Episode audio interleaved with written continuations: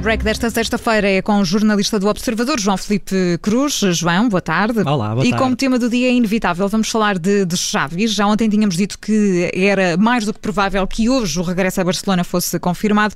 Ora, logo de manhã já foi confirmado pelo Al-Sadd, mas os catalães tardaram em, em confirmar esta informação. É, mas parece que já há acordo total e o anúncio do Barça está iminente, está por horas. Eh, Os jornais desportivos catalães já dizem que o contrato entre Xavi e o Barcelona vai durar até 2024, ou seja, assume o comando da equipa até ao final desta temporada e por mais dois anos. Foi uma jornada muito, muito, muito intensa de negociações. Também ontem falámos aqui disso, reuniões entre Xavi e o Barça, entre Xavi e o dono do Al-Sadd, entre o Barça e o Al-Sadd.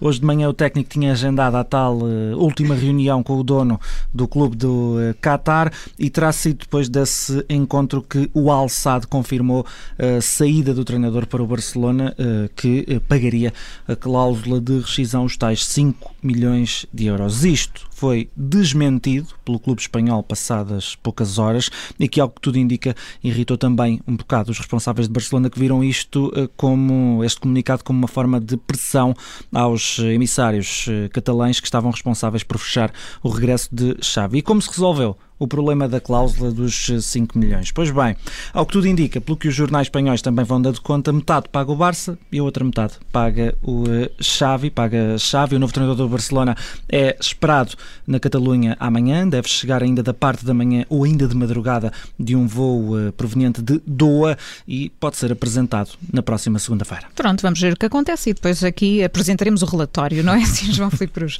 Ora, como número do dia traz o 180 milhões e é quanto o Atlético de Madrid vai receber nos próximos dias.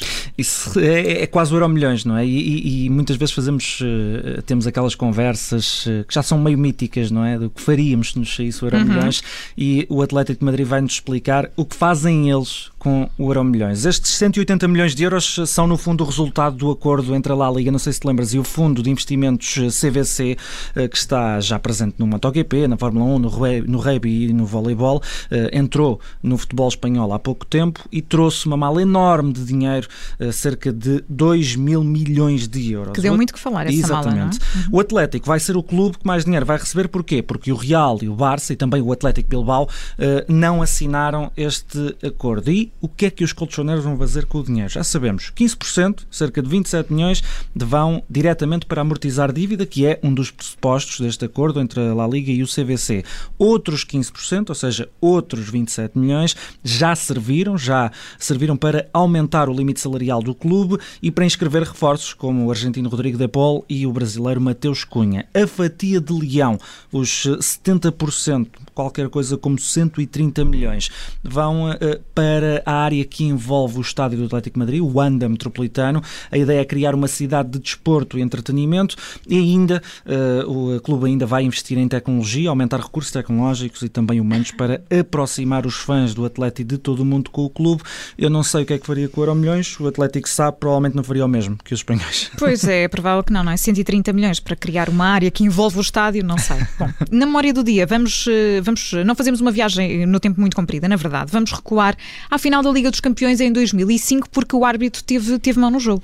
Real Madrid Atlético, no final, venceu o Real nos penaltis, naquela que seria a primeira de três Ligas dos Campeões consecutivas para os merengues, a segunda em três anos e também a segunda que conquistaram contra os colchoneros. A primeira foi no, eh, no Estádio da Luz. Eh, Mark Klettenberg eh, foi o homem do apito em eh, San Siro e eh, reconheceu hoje que tomou uma decisão para reequilibrar o jogo. Tudo começou com o gol de Sérgio Ramos, logo depois dos eh, 15 minutos.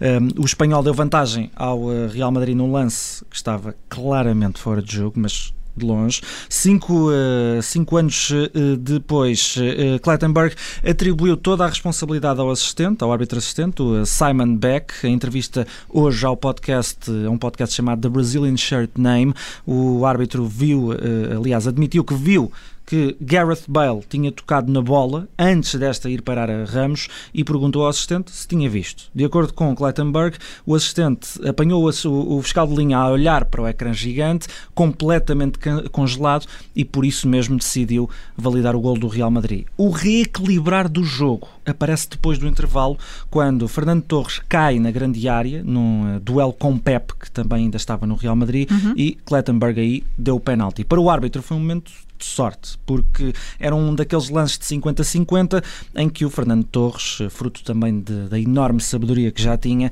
soube aproveitar o toque de Pepe caiu e, e Klettenberg admitiu que a falta era extremamente subjetiva, mas tendo em conta que não invalidou um golo ilegal, por assim dizer, do Real Madrid, decidiu beneficiar um pouco o Atlético de Madrid. Não resultou porque o Griezmann falhou o penalti, mas depois, uh, ao pouco mais, a pouco mais de 10 minutos do fim, Carrasco levou tudo para prolongamento e nos penaltis o Real Madrid de CR7 e companhia acabou por levantar a uh, orelhuda com mão do árbitro, mas uh, sem muito efeito prático no resultado final. Pronto, ficam esses esclarecimentos em relação à final da Liga dos Campeões de 2005. É assim que terminamos o tie-break de hoje com o João Felipe Cruz. Até já, João. Obrigada. Até já.